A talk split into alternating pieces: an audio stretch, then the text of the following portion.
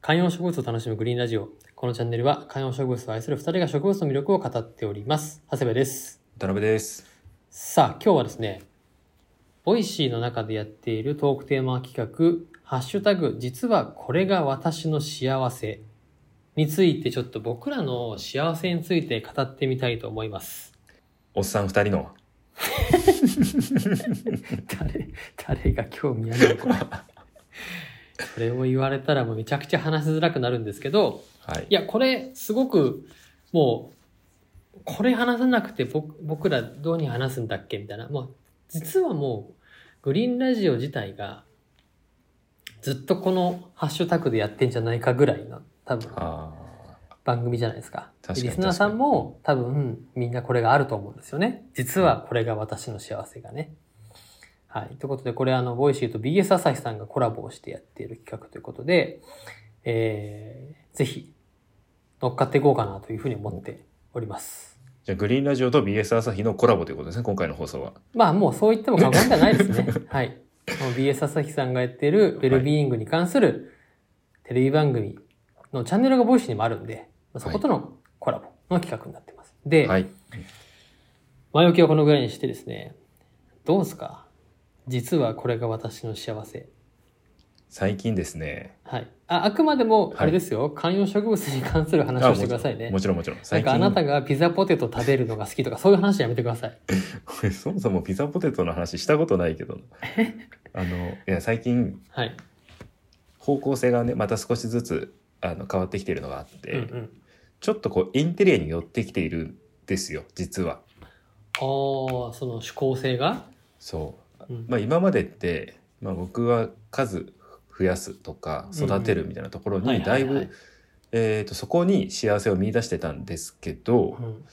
ちょっとね、まあ、増えてき一通りこうなんていうんですか植物が増えたところからなんかこう自然淘汰的にいいものを残していくとか、大きくしてインテリアをおしゃれにしていくとかうんうんそういうところにちょっとずつこう気持ちが向いてきてるところがあって。ああなるほどね最近だからあの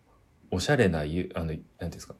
ザ園芸みたいな YouTube とかじゃなくてこうインテリアの YouTube とかそういうこうインスタ見たりとかうんそういうことしてますよへえちょっとそれは僕とキャラかぶってくるんでやめてもらっていいですかでもねそれは ほらほらあるじゃないですか言うチてャンネルの方向性としてキャラかぶり困るんではいはい、いやでもやめて大丈もらっていい夫でですすかよこれはもうなんていうんですか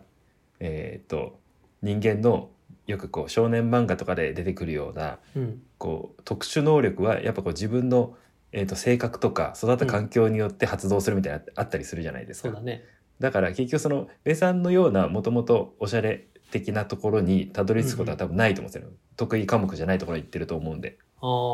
そうなのそうそうそうそうだからあの、ね、いろんな漫画でもさあるじゃないですかはいはいこの能力はあいつのなんか、えー、と生まれ持った何かが影響して発動してるんだみたいなやはいつはいあはるいじゃないですか「はいハンターハンター」とかでもねあるんですけど、そういうのが。うんだからそこまで行くことはないと思うんですけど今一旦最近これがいいな幸せだなって思う流れとしてはうんちょっとねいい鉢を選んだりとかなるだから、ねほどね最近だからね家の中のプラスチック鉢をちょっとずつ陶器の鉢にリプレイスし始めてるんですよ。これだってそれやりだすといよいよもうプラバチが目立つからねそのウそォうーリーをそうそう探せと一緒でそうあとね基本あのやっぱ陶器の鉢って一個一個がそれなりのサイズだと思う5,000円ぐらいからとかじゃないですか。もうもちろん陶器ですからねあ高いなと思いながらうんうんだからこそまとめ買いが全然できないんですよ。うんうんう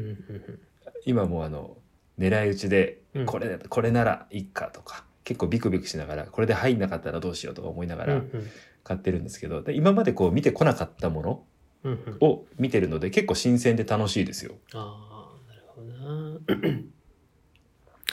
なんかこう、器、器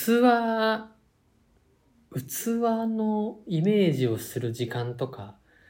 選ぶのすごい楽しいよね。そうこれはもう植物の域を超えてお皿とかもそうなんだけど、はいはいはい確かにね。なんかいこやう、こなんていうのかな。これ誰かが、実はちょっと、定かじゃないんだけど、高山宮子さんだったかななんか定かじゃないんだけど、なんかあの人お皿好きじゃないはいはいはい。なんかそのそのお皿で作る料理が3品思い浮かんだら買うみたいなということは基そ準れ植物に当てはめるとそうそうそうそうだからこのポットに入れる植物3つイメージついたら買うみたいなあーだからモこンれはステラポトスセロームとかだったらどうするんですそうそうそうそうかそうほぼ同じようなものだったらどうするんですかいやいやいやいやいやそんなそんなことは別にいいんだけど例えば家の中にあるやつとかあこれに入れてハンギングとかしたらいいかなとかうんこれ入れてあそこの棚に置いたらいいかもみたいなのが多分いくつか浮かんだやつはお迎えしてもいいやつみたいなのはあるかもしれないよね。うんうんうんうんうんなるほど。いやーだからねそうやって最近はだからちょっとずつ買っていていいやつを、うんうんまあ、いいやつって言ってもあれなんですけどあの知れてるんですけどだからこの間なんて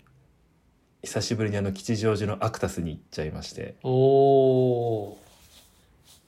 ただはい。全然アクタスでは買えな かったいやでもなかなかいつもほらだってねもう今800円とかにも手出そうとしている結構羽振りがいいわけじゃない。いやいや渡これ辺さんは違う違う違うこの間800円のアジアンタムですら悩んだって話だったじゃないですかえ800円も手出せるってだいぶ羽振りがいいよ。 800円のアジアンタムに悩んだ人間からするとはい。もうねアクタスにあるものってはい。その800円ってもうほぼ消費税みたいなもんなんですよね。なるほどね。なるほどね。いやーだから結エルメス、エルメスに行ってるみたいな気持ちになった。そうそうそうそうもうエルメスグッチカルティ銀 座、銀座、五番街みたいなエ。そうそうそうだからなんかあんまりこう迷彩の服とかで入れないんじゃないかなと思ってああ、なるほどね。もう感覚的にはもうねドアマンがいるぐらいの感じにもうねアクタス感じて。